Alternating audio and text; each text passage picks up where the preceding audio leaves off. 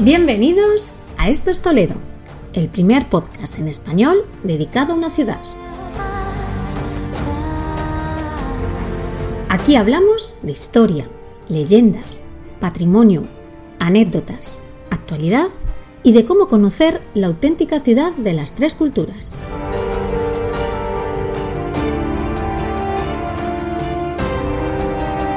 Ponte cómodo.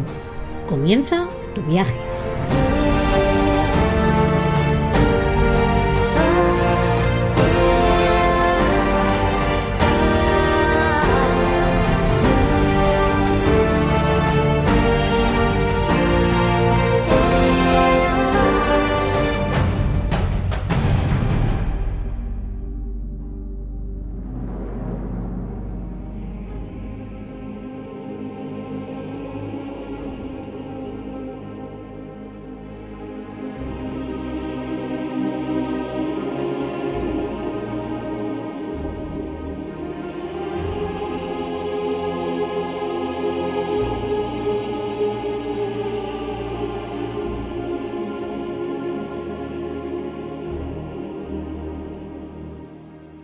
Hola y bienvenidos a un nuevo episodio de Esto es Toledo, el podcast donde Alberto López y Fran Fernández, servidor de ustedes, os hablamos sobre todo lo que tiene que ver con la ciudad de las tres culturas, la ciudad milenaria.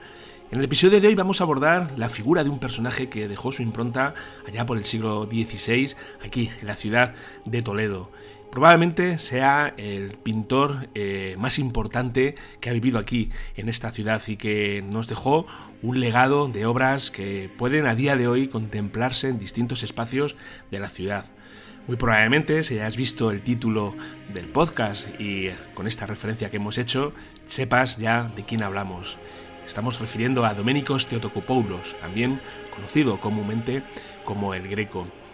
Bueno, y si está todo en orden y la tremenda tromba de agua que está cayendo en este momento en Toledo no, no lo impide, tenemos al otro lado a Alberto López. Hola, buenas, ¿qué tal? ¿Cómo estamos?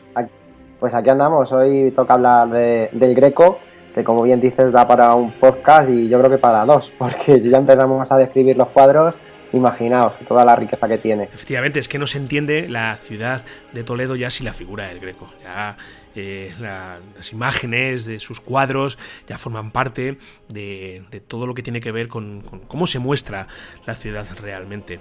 Cuando tenemos constancia, Alberto, que el Greco llega a España? Hacia, 1576 más o menos ya tenemos constancia de él eh, en Madrid, porque aunque él viene de Candía, allí de Creta, de su ciudad natal, Sí que es verdad que estuvo un tiempo en, Italia donde se estuvo formando ahí con los grandes, estuvo aprendiendo pues técnicas pictóricas que luego le va a, servir de influencia a la hora de lo que es pintar su obra.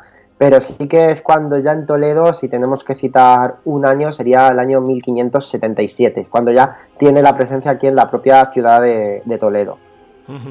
Y él llega a Toledo un poco, pues, por precisamente porque su, intención principal es la de ser el pintor de, rey Felipe II.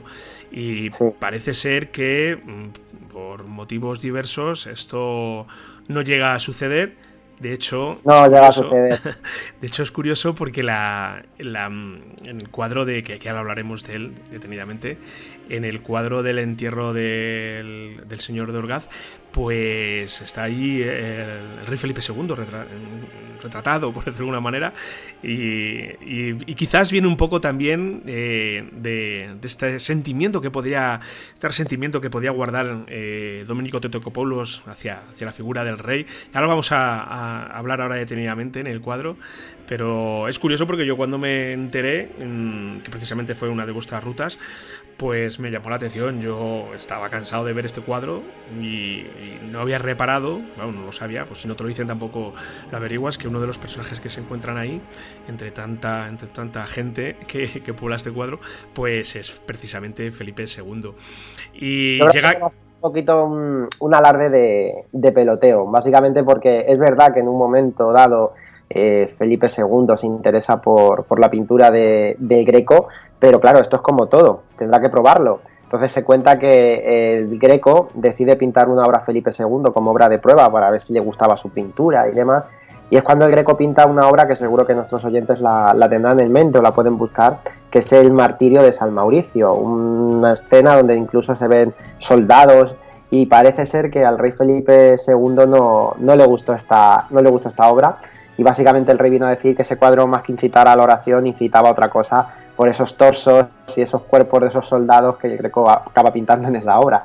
Entonces, bueno, el Greco no tiene suerte, pero yo siempre digo cuando explico el Greco que el Greco tenía unas bajo la manga y es porque conocía perfectamente a, Luis de Castilla. ¿Quién era Luis de Castilla? Pues el hijo del deán de la catedral, de Diego de Castilla, y es a través de don Luis de Castilla donde empieza a conseguir ya los primeros encargos para la ciudad de Toledo. Entonces, a partir de ese momento a Greco no le va a faltar trabajo, aunque su aspiración era efectivamente convertirse en pintor de cámara del rey, porque ya sí que te garantizaba pues trabajo prácticamente para la corte y para el rey. Claro, y al final es lo que eh, eh, provoca que, el Greco se quede aquí a vivir en Toledo hasta prácticamente el final, bueno, hasta el final de sus días que, sucede aquí en la ciudad y que, bueno, ya lo hemos hablado en, otros episodios, pero eh, detrás queda este, este misterio de dónde es el lugar donde se encuentra enterrado, el lugar donde se encuentra enterrado el Greco, hay dos ubicaciones más o menos eh, claras, pero que, bueno, dependiendo del experto al que acudamos, pues nos dirá que es en un sitio o es en otro. Si te parece, lo reseñamos rápidamente, Alberto, porque ya lo hemos hablado en otros episodios, pero uno de ellos sería la cripta del monasterio de Santo Domingo el Antiguo. ¿Verdad? Eh, lugar que yo he tenido ocasión de conocer, eh, porque bueno, tuve, tuve la suerte de que la madre superiora del convento pues me dejó bajar a este sitio, es una cripta pequeñita. Si vais al convento a visitarlo, perdón, al monasterio a visitarlo, pues eh, os vais a dar cuenta que en el coro, en el coro del monasterio, pues donde están justo vendiéndote las monjitas allí los libros y los mazapanes, pues hay una losa en el suelo de cristal.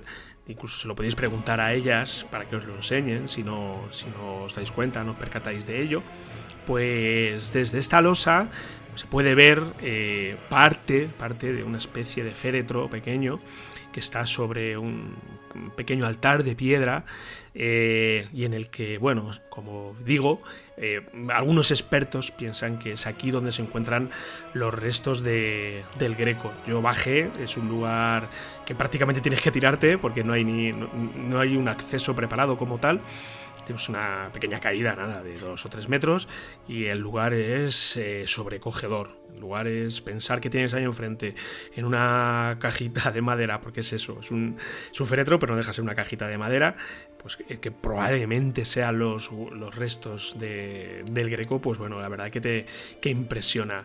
Pero sí es cierto que más allá de esta localización, de este lugar, hay otro en el que eh, también otra línea de expertos, eh, y este quizás más eh, fundamentado, ¿vale?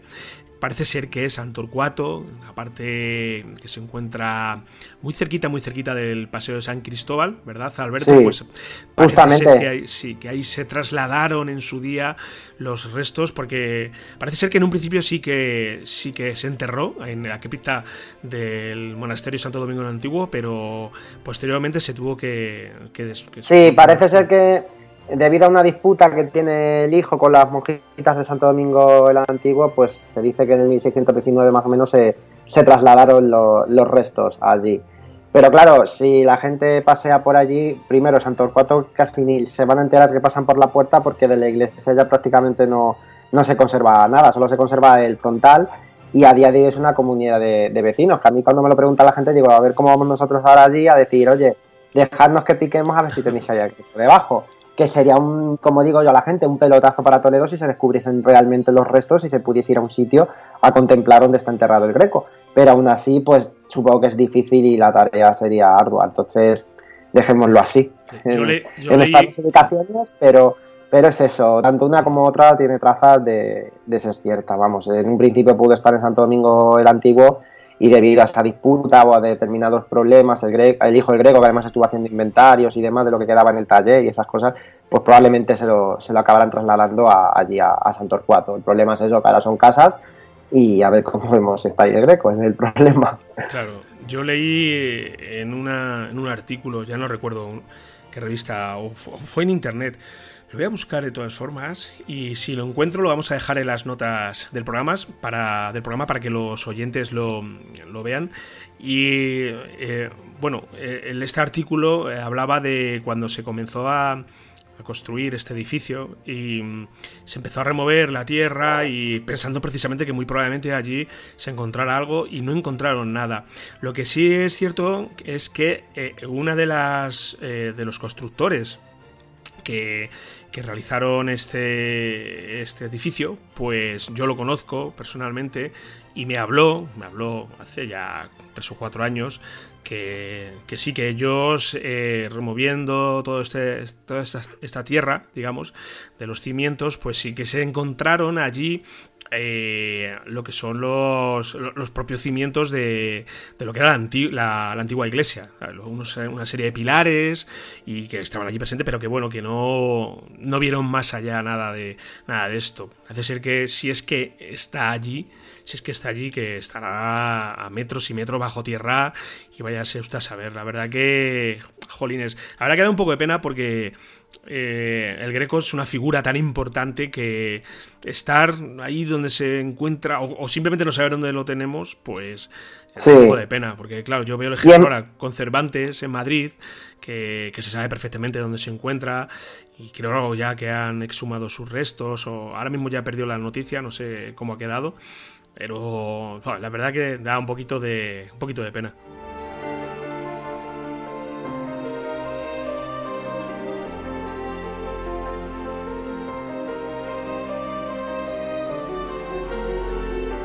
La verdad es que yo siempre comento, digo, el Greco prácticamente murió quizás sin ser reconocido. De hecho, el Greco se moría de pena en las iglesias de aquí de la ciudad de Toledo y prácticamente hasta que no vinieron los ilustrados franceses en el 19 y revalorizaron la obra de este pintor cretense, yo creo que nadie pasaba a ver el Greco. De hecho, fue, no sé si tú notaste el cambio, Fran, desde que en 2014 se celebra el cuarto centenario del Greco, parece que ahora más viene la gente a Toledo atraídos por la pintura de este, de este pintor, nunca mejor dicho, pero anteriormente o años atrás, mm, a mí no me suena que hubiese tanto auge por la pintura de, del Greco, incluso el propio entierro del señor de Orgaz, pues no había esas colas como a veces se generan ahora ha sido lo que es el boom del cuarto centenario y, la revalorización de la pintura del Greco lo que ha hecho que, la gente ahora se sienta atraída y sea uno de los motivos, mm, uno más para visitar Toledo, sobre todo a partir, ya digo, del año 2014.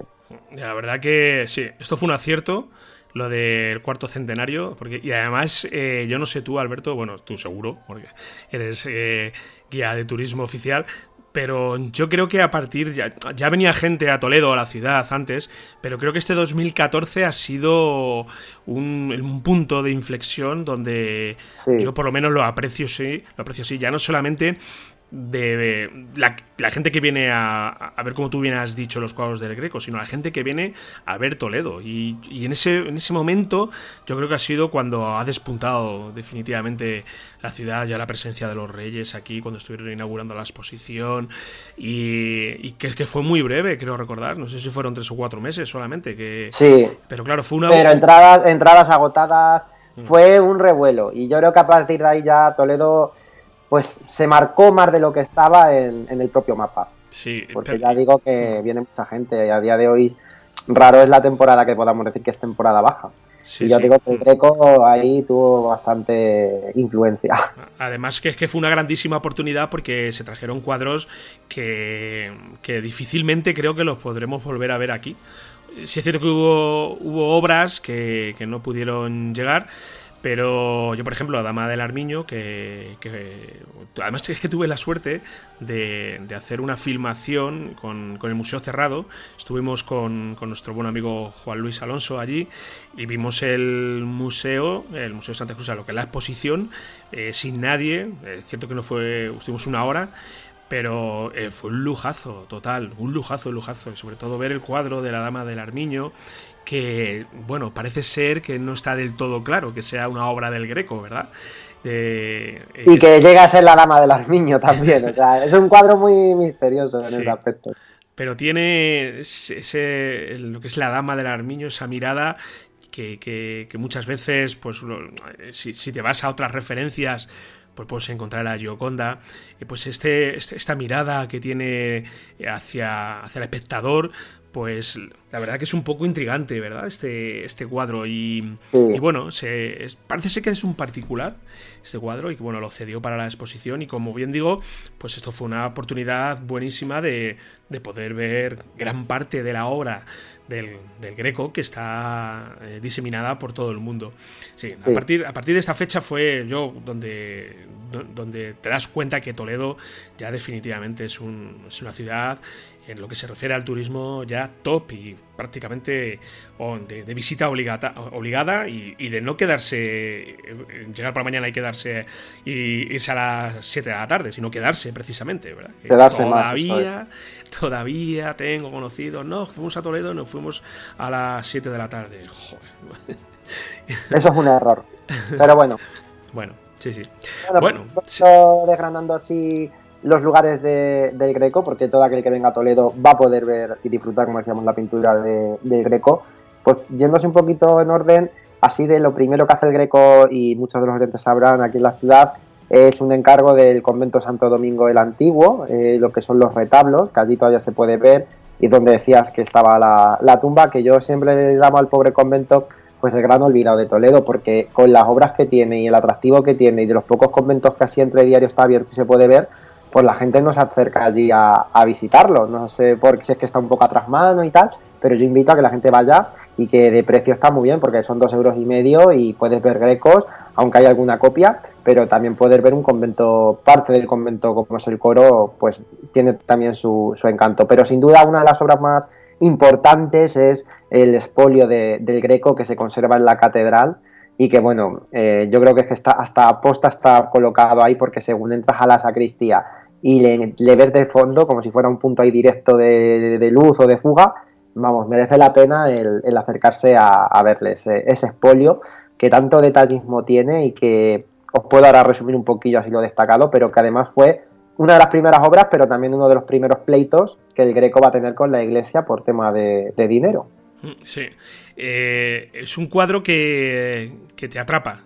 Yo cuando, cuando llegas a la, la sacristía de la catedral y lo ves allá al fondo, bueno, eh, por lo menos en mi caso te invita, y ya he estado unas cuantas veces, pero siempre llego hasta el final y siempre me acerco a verlo hasta donde puedo verlo, porque es un cuadro que tiene, yo es que lo digo muchas veces, parece que, tiene, que, van a empezar a moverse ya todos los personajes que están ahí, de un momento a otro, que te va a mirar Jesucristo, y lo que más me llama la atención es el tono rojo precisamente de la túnica. Yo creo que el Greco quiso meter una clara alusión al color rojo sangre que iba a derramar por, por todos nosotros en lo que es la pasión, pero es un cuadro que, como bien dices, eclipsa porque ya de por sí la propia sacristía es una pinacoteca, es que es un museo. Yo cuando voy con los grupos digo, sí, aquí está el espolio, pero no olvidéis que a vuestra derecha tenéis un cuadro de Goya, el prendimiento de Goya, que parece que ese cuadro ya eclipsa otras joyas que lo que es la propia sacristía tiene y que también hay que visitarlo. Pero bueno, por contar un poquito el, espolio, para que la gente se ubique o si se acerca a ver, lo que va a ver es el momento previo a que Cristo le van a despojar de, su vestidura. De hecho, hay uno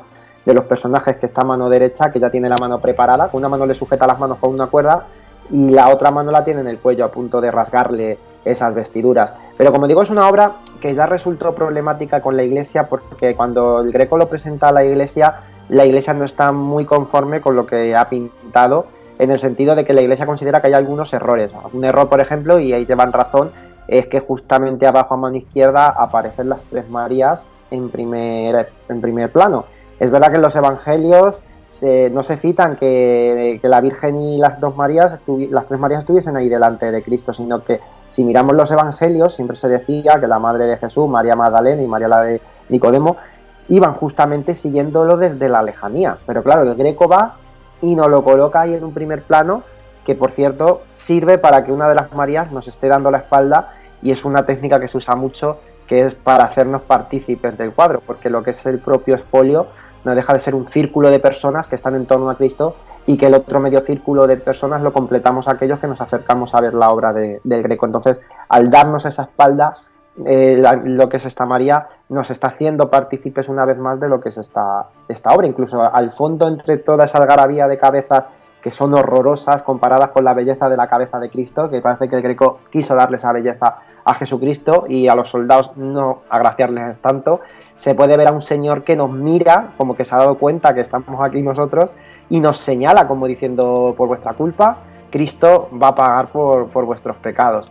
Pero bueno, eh, hubo problemas con la tasación, ya os digo, la iglesia decía una cosa, el greco pedía otra, porque hay que ser muy claros que en aquella época, eh, a la hora de vender un cuadro, el greco en este caso no pedía X reales por esa obra y la iglesia lo pagaba, sino que el artista una vez que pintaba el cuadro se llevaba a cabo una, una tasación, un arbitraje, es decir, el Greco con sus tasadores decía, pues este, vale, este cuadro vale tanto, y la iglesia con sus tasadores decía, pues yo estoy dispuesto a pagar esto, viendo lo que has pintado. Si más o menos estaban en la línea, pues se llegaba a un acuerdo, pero debido a estos fallos, la iglesia ofrecía mucho menos dinero que lo que el pobre Greco pedía. Y si lo pintó en el año 1577, yo creo que hasta el 1580-81 nos abonó el cuadro.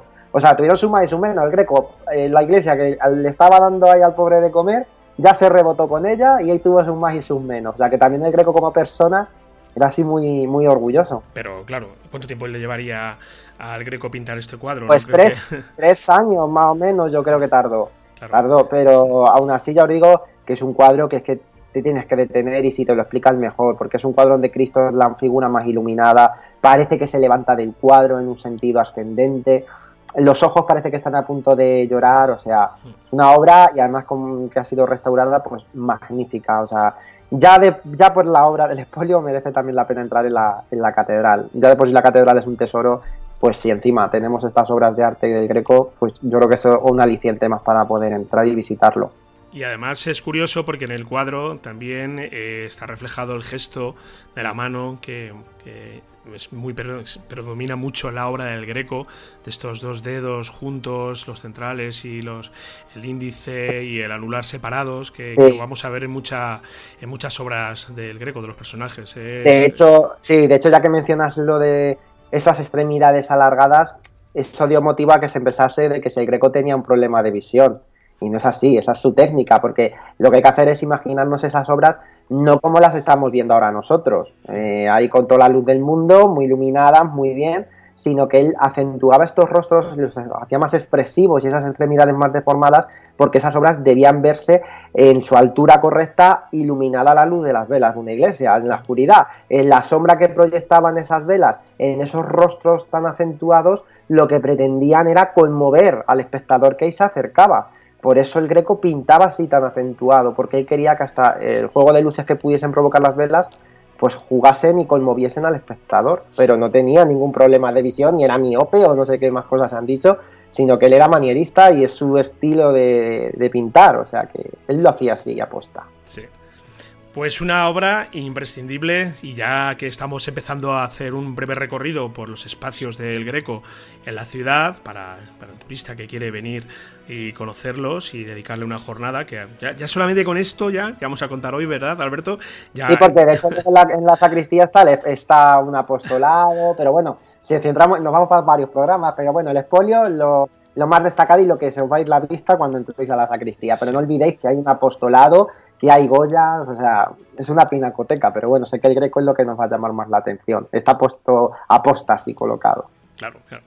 Bueno, pues nos vamos a ir de la catedral y nos vamos a dirigir a otro lugar donde eh, se exhibe una, para mí, la obra cumbre de, del Greco, que es el entierro del, del señor de Orgaz, aunque lo estoy viendo cada vez más veces referido eh, erróneamente como el señor, eh, perdón, el entierro del señor de Orgaz, del conde de Orgaz, y por reseñarlos simplemente, decir que en, aquellos tiempos cuando se pintó el cuadro, Orgaz, que es una población cercana aquí de la ciudad de Toledo, pues no era, era, era un señorío, ¿verdad? Cuando el Greco lo pinta, eh, en el siglo, finales del 16 estamos hablando, Claro, el, problema es que él está pintando un milagro que ocurre en, el siglo XIV, ¿vale? En el siglo XIV eh, para que os hagáis una idea, eh, Orgaz era un señorío en el momento en el que vive don Gonzalo Ruiz de Toledo. ¿Qué ocurre? Que al pintarlo a finales del 16, Orgaz había pasado a ser un condado, entonces malamente se le puso un título que no le correspondía, el del conde.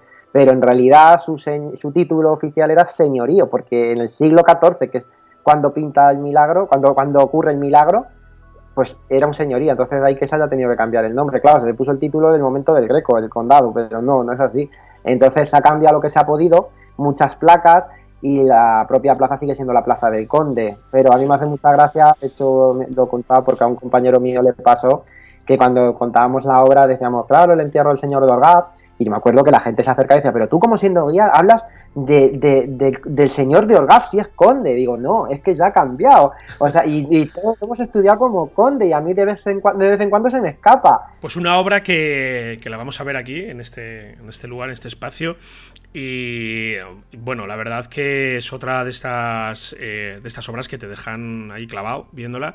Es un óleo de, pues yo creo que tiene que andar cerca de altura de los 5 metros, así calculando a, de un cubero.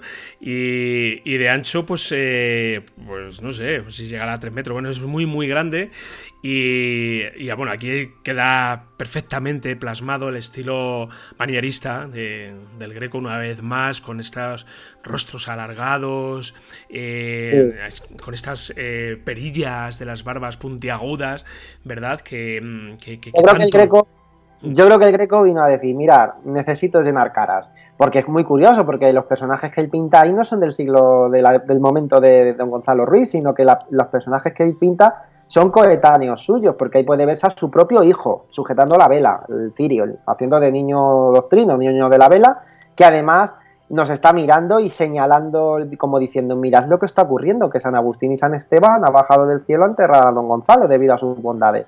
Pero ahí también podemos ver al propio Cervantes, incluso se puede ver a Covarrubias, se puede ver al propio Greco, que también nos mira eh, en el lado izquierdo, y lo que tú bien decías, en la parte celestial, acompañando a Cristo con ese color blanco, color de la resurrección, de la vida, aparte de la Virgen, San Juan Bautista y de los apóstoles, se puede ver al propio rey Felipe II como así con cara de, de asustado. Pero es un cuadro de, de, mucho misterio, porque lo que viene a simbolizar es un ángel que recoge el alma de don Gonzalo, lo está metiendo por un estrecho de nubes que simboliza la vuelta al útero materno, es decir, lo que nos ha dado la vida que en este caso es Cristo ahora, que espera arriba, insisto, acompañado de la, Virgen intercediendo por el alma de don Gonzalo y él vestido de blanco, los colores de la resurrección. Sí, me estoy dando cuenta que eh, es curiosísimo esto, que el Greco hace esta obra en el año 1586, lo estoy consultando ahora, y, lo, he visto por curiosidad, y, esta obra se pinta antes de que falleciera Felipe II. Porque Felipe II fallece, si no recuerdo mal, en 1590 y... creo, no sé, ahora dudo si es el 98 o el 99. Ahora mismo Por eso lo, estoy, que, que yo creo que es una lágrima de, peloteo que hace el Greco en plan diciendo, mira, eres tan bueno que ya estás en el cielo directamente al lado de nuestro Señor. O mira qué ganas tengo de que estés ahí. claro, o, también se puede ver desde ese punto, ya que no me has cogido como pintor. Pero sí es un cuadro Mm, que yo mira que entra a veces y entra con grupos, pero siempre ves algo nuevo. Esas, esos bordados de las de lo que son las capas pluviales del sacerdote, de los, de los santos, esas mitras, incluso esa armadura de damasquino que porta el protagonista, don Gonzalo, donde incluso en uno de los hombros se refleja la cabeza de San Esteban, que le está cogiendo por los pies. O sea, un nivel de detallismo que ya con las propias telas y esos bordados dorados ya tienes ahí para ver, vamos, pero es, es maravillosa esa, esa obra y eso que el fondo es un fondo negro y además se ve muy bien, que quizás si tienes ahí el cuadro, Fran, lo estarás viendo, y yo os lo digo muchas veces a la gente, que el Greco detalla más lo que es la parte terrenal que la parte celestial. La parte celestial, las figuras no están tan definidas, son como más, como si llevase más prisa, Mm. que se pueden ver en la parte terrenal. De hecho, la parte celestial parece ser que se inspira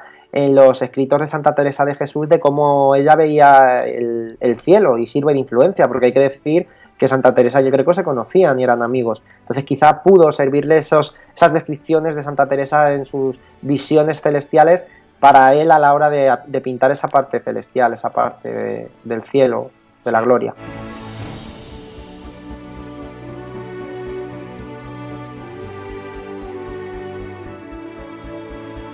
Sí, es más, cuando tú ves el cuadro te das cuenta enseguida eh, las dos, eh, dos partes claramente diferenciadas, la parte terrenal y la parte celestial.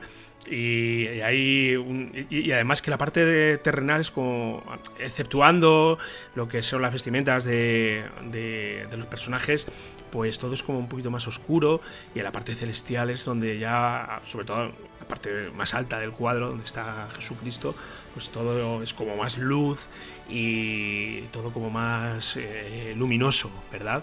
Sí, es una curiosidad. Es con Felipe II cuando se empieza a popularizar el color negro como de luto. Por eso de ahí van todos de negro, pero anteriormente era el blanco. Fijaos qué curioso. Entonces, como ni los propios ropajes serían acordes.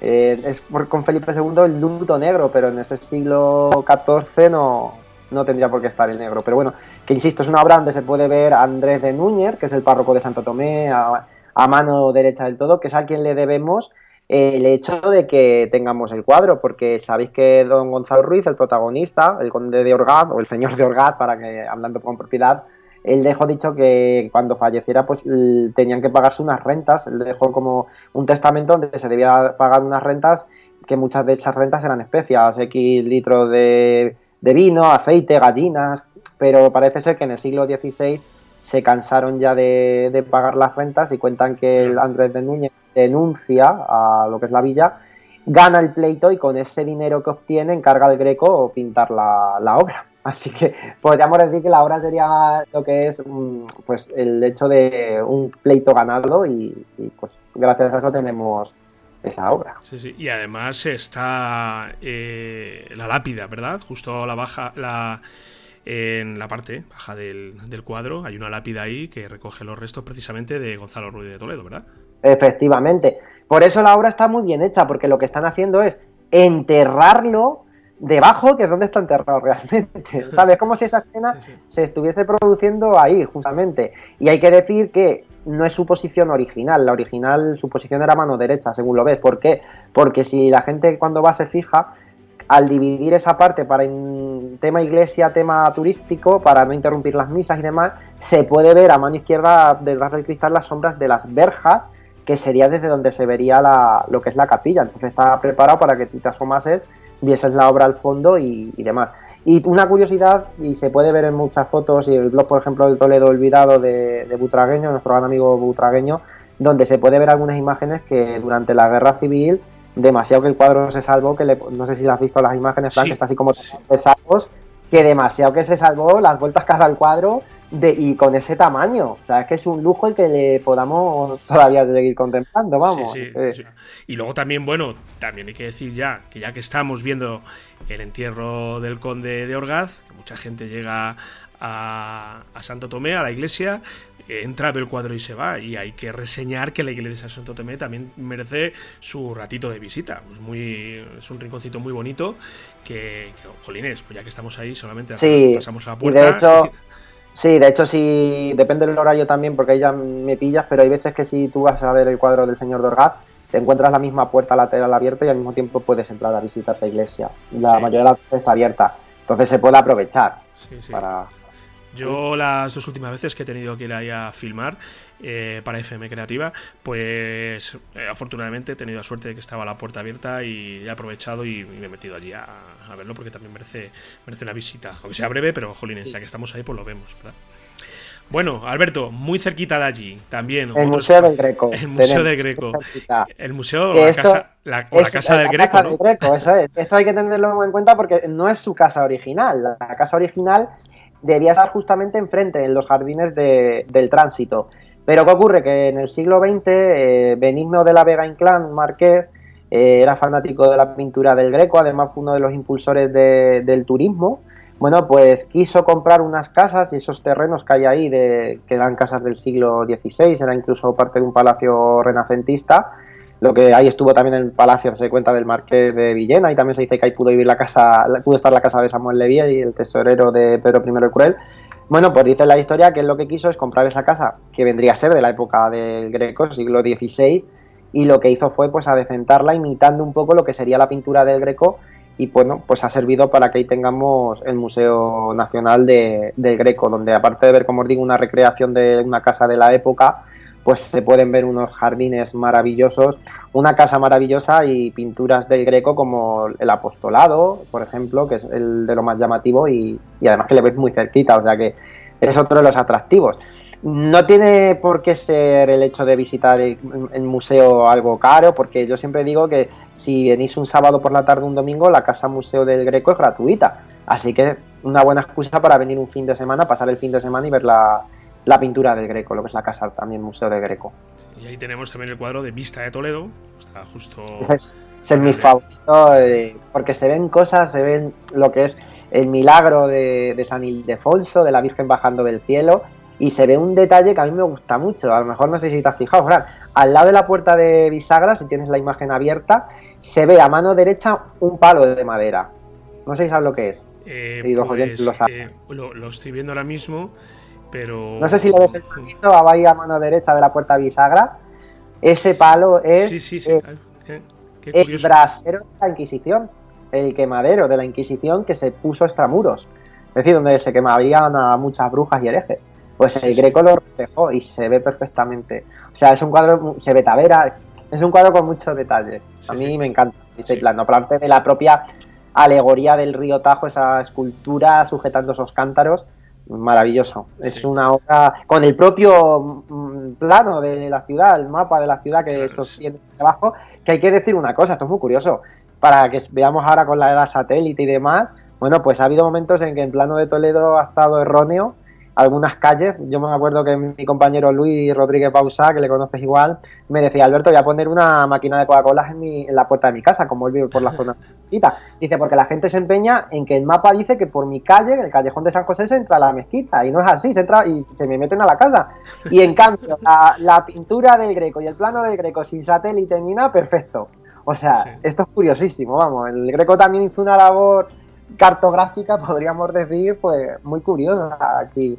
Así que es otra obra que a mí me encanta, es mi favorita. Vista y plano de Toledo, hay que tener, eh, porque luego hay otro que es Vista de Toledo, que ese cuadro desgraciadamente no lo tenemos aquí. Creo que está en creo que está en Nueva York, ¿no? Está eh, no sé si está Creo que está en Nueva York, sí. Que hay que, el que decimos que está aquí es el de Vista y Plano de Toledo, que además sale así como un chico vestido de verde sujetando un plano. Ese, sí, que pudiese ampliar, vamos, de ver las calles perfectamente. Y otro que también eh, podemos. Hay otra vista de Toledo también, muy. Es un cuadro curiosísimo, curiosísimo, que es el de Laoconte. Eh, este cuadro está también, creo que en, Nueva York. Y bueno, a ver, siempre piensas, jolines, esto estaría guay que estuviera en todo aquí en Toledo, pero parece ser que no. Este, mira, este en concreto está en la Galería Nacional de Arte de Washington. En la, eso te iba a decir, la Galería Nacional de, Arte de Washington. Sí, sí. Pero sí, es otra obra maravillosa, me parece que sí que vino en el 2014. Este sí. Porque me este suena de verles que había tantas obras ya que ya, cuando había pinturas del Greco, digo, no sé si ya la he visto o si todavía no la he visto, pero me suena que este sí que estuvo en la exposición de 2014. Este, bueno, bueno, ahora lo dudo, ¿eh? Ahora lo dudo. Si algún oyente eh, tiene la información precisa, que nos lo deje en los comentarios de, iTunes, que por cierto estamos en iTunes ya, he subido todos los episodios, hubo una temporada lo estuvimos sin subir por unos problemillas técnicos que hubo, están todos en iTunes también, ¿vale? Pero que si hay algún oyente que, tiene la información correcta, pues nada, que lo deje ahí y aprendemos todos. Sí, porque fueron tantos cuadros que yo ya digo hasta cuáles vinieron y, cuáles no, pero sí, es una obra maravillosa, la de la también y es que sigue todo lo que es el mismo esquema de pintura, o sea, maravilloso. Y luego ya de, lo que es el Museo del Greco, otro lugar que podríamos citar es la Capilla de San José, que es un edificio que está muy cerquita de, de San Nicolás, lo que es la calle que baja por la abadía para ubicar a los toledanos. Los toledanos lo conocen, pero bueno, los que no, si localizan la abadía, que les pasa nada porque todo el mundo me pregunta, ¿dónde, ¿dónde está la abadía? Que dice que se ve muy bien. Bueno, pues bajando, ahí se van a encontrar la capilla de, San José, lo que es la calle Núñez, de Arce, pues si la gente lo quiere apuntar. Y bueno, es, una construcción que se hace en el siglo XVI, esa capilla, y de hecho fue obra de Nicolás de Vergara, el mozo, que mucha gente le sonará. Y bueno, aunque está dentro del estilo renacentista, lo que es llamativo son las obras del Greco que hay en su interior. Está dedicada a San José y por dentro se puede ver perfectamente un San José con, el niño de obra del Greco que además cuando la abrieron en lo que es el centenario del Greco, en el cuarto centenario, no sé si tú lo visitaste, Fran, pero es una obra que podríamos decir que como no está restaurada, está intacta, todavía no se apreciaba esa viveza de colores, que podríamos decir que estaríamos viendo una obra tal cual estaba, porque no había sido tocada ni restaurada, debido a que ese sitio además ha estado cerrado y fue un lujo el poderlo ver. Hmm. Y es una obra también pues muy llamativa y uno de los tantos San José con el niño que, el Greco pues dejó pintados allí. Sí. Otro, otro rincón. Y ya que bajamos, y casi casi que estamos por aquí, estamos muy cerca de la salida ya de la ciudad, pues ya prácticamente llegamos a Tavera, porque aquí en el Hospital de Tavera también hay referencias, ¿verdad? A la obra del Greco. También hay obras del Greco, ya de por sí es el propio edificio, un museo que se tiene que visitar, lo que era el antiguo hospital Extramuros, que también aparece pintado en la vista y plano de, Toledo, hacia las afueras, porque antiguamente los hospitales, temas de evitar epidemias y demás, se colocaban fuera. Bueno, pues ahí también vamos a poder ver eh, algún que otro greco en, las galerías del, museo. Y también, ya que estamos hablando de hospitales, pues el hospital, antiguo hospital de Santa Cruz, lo que es hoy el Museo de Santa Cruz, Ahí también, que es donde se puso originariamente la exposición en el 2014, pues se puede ver una imagen muy, muy bonita, que es la Inmaculada Concepción que se pintó para la capilla de Ovalle, que sería lo que es hoy la iglesia de San Vicente, lo que es hoy el Círculo del Arte. Estaba destinado ese retablo ahí. También lo que sería la imagen de, San Ildefonso, que le podemos ver a uno de, de los lados. Y es otra imagen de aquí del patrón de Toledo que se puede ver y bueno, también podemos ver en el Santa Cruz eh, un, espolio como el de la catedral, pero más pequeñito, pero igual, idéntico, pintado por el taller de, del Greco. Y un cuadro que también me encanta por la fuerza que tiene, la Verónica, sujetando lo que es el paño con el rostro de Cristo, el fondo negro, la, la Verónica mirando a un lado para dirigirte la mirada a ese pañuelo donde aparece impreso de golpe la, la cara de Cristo mirándote frontalmente es otra obra que, vamos, maravillosa. Sí, también hay en el Museo Santa Cruz. Sí, el Museo Santa Y eso que juega mucho con los negros. Pero precisamente al jugar con esos fondos negros, incluso la, eh, la ropa que lleva la, la, mujer es como grisáceo tirando a negro, pero lleva un velo blanco que ya destaca su cara.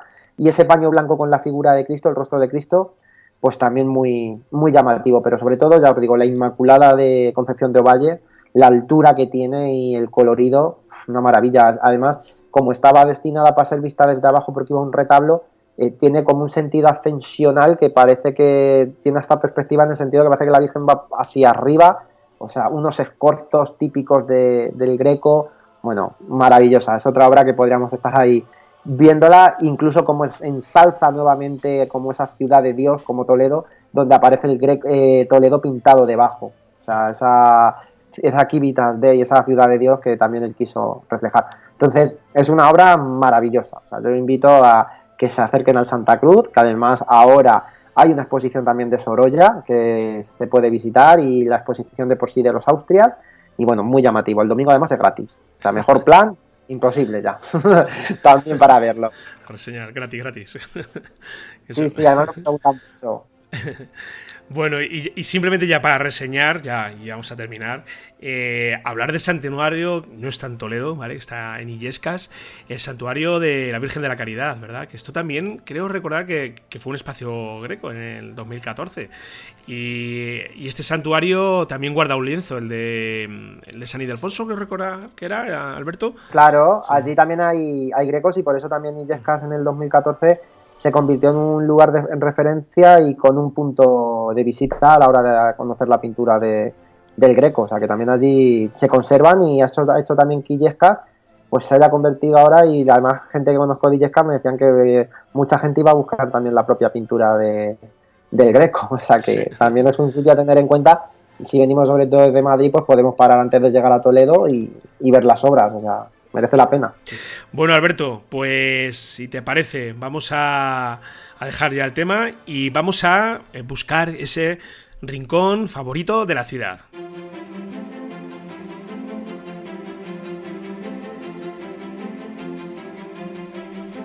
Un rincón favorito de Toledo.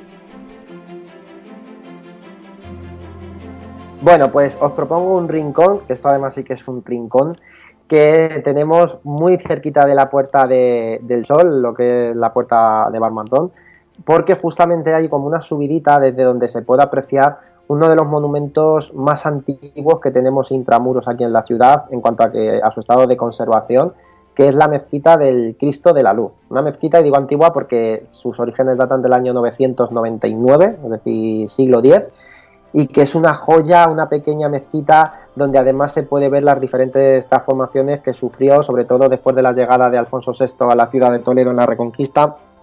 Se puede ver cómo se añade ese ábside que tiene en la parte trasera mudéjar y es una joya donde además podemos ver en su interior pinturas románicas que todavía se conservan esos frescos, esos pantocratos merece la pena eh, el visitar, ese pequeño oratorio, que además pues también tiene mucha leyenda, donde además se puede ver la piedra donde dicen que el caballo del rey Alfonso VI se arrodilló a la entrada de la ciudad, y bueno, es un, lugar que a mí me gusta mucho, no solo por el propio edificio, sino por los jardines, muchos de ellos, mucha parte de ese jardín inspirado se dice eh, en los jardines andalusíes, y las vistas que hay desde un mirador que hay dentro de la mezquita hacia la zona de la puerta bisagra y hacia la zona de Tavera, pues es un sitio que tiene mucho encanto y que hay que visitar. Es pequeño, parece que no es gran cosa, pero sí que te echas ahí un buen rato si te lías a observar la, el arte de, ese lugar.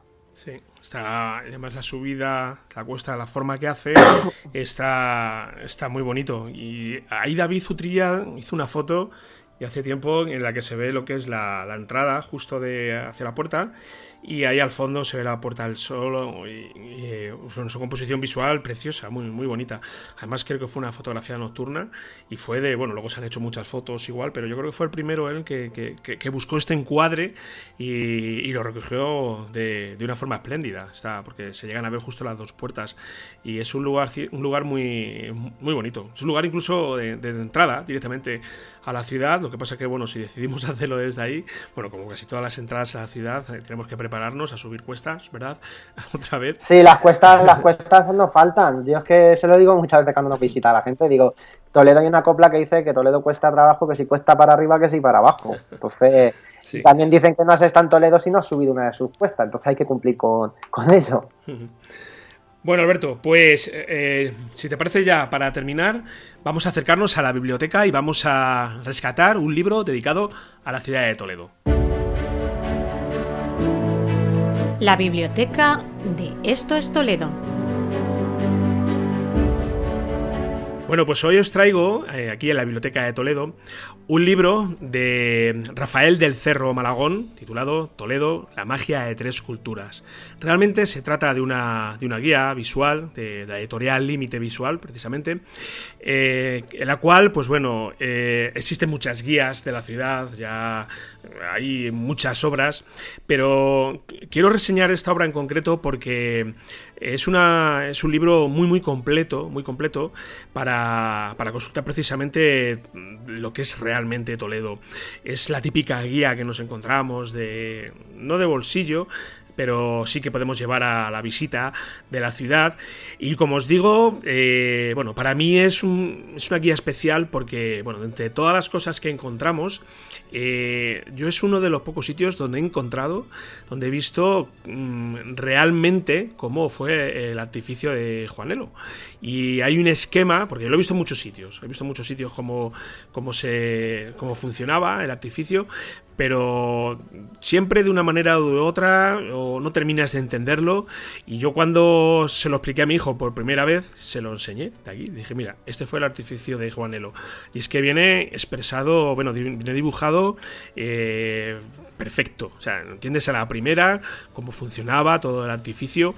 Y, y, bueno, y me llamó bastante la atención. Luego, aparte, también, pues bueno, tienes reseñas de la artesanía, los museos a visitar, ya referencias a la catedral, pero una obra muy completa, creo que ya es antigua, no, no sé si se podrá encontrar fácilmente ya en, la ciudad, porque yo la edición que tengo es del año 98, creo recordar, la tengo, estoy vinando ahora mismo, pero, pero ya ha llovido, sí, sí, ha llovido desde entonces y bueno, pues si la podéis encontrar por ahí o vais a casa de algún conocido y veis que la tiene ahí en, en, su librería, pues echadle un vistazo porque es una obra sobre todo muy completa, muy completa de la ciudad y para conocerla es ideal, para comenzar a callejear por la calle con, con esta guía bajo, bajo el brazo, pues ideal, perfecto, ¿vale? Bueno, Alberto, pues hemos terminado. Se nos ha ido ya el tiempo. Ya hemos tocado un tema que estaba ahí pendiente, que era obligatorio. ¿no? Hablar de Toledo y no hablar del Greco era, era pecado, ¿verdad? Era pecado y bueno, ya lo hemos tratado hoy, aunque podía haber dado para más. Pero sí, ya con este podcast la gente se puede hacer una idea y se puede animar a venir a, visitar el Greco aquí a, a Toledo. Muy bien, pues por nuestra parte nada más. Os vemos por aquí dentro de 15 días con más eh, cositas interesantes, relevantes de la ciudad de Toledo, la ciudad de las tres culturas. Hasta entonces, un saludo para todos y un saludo para todas. Chao. Saludos, adiós.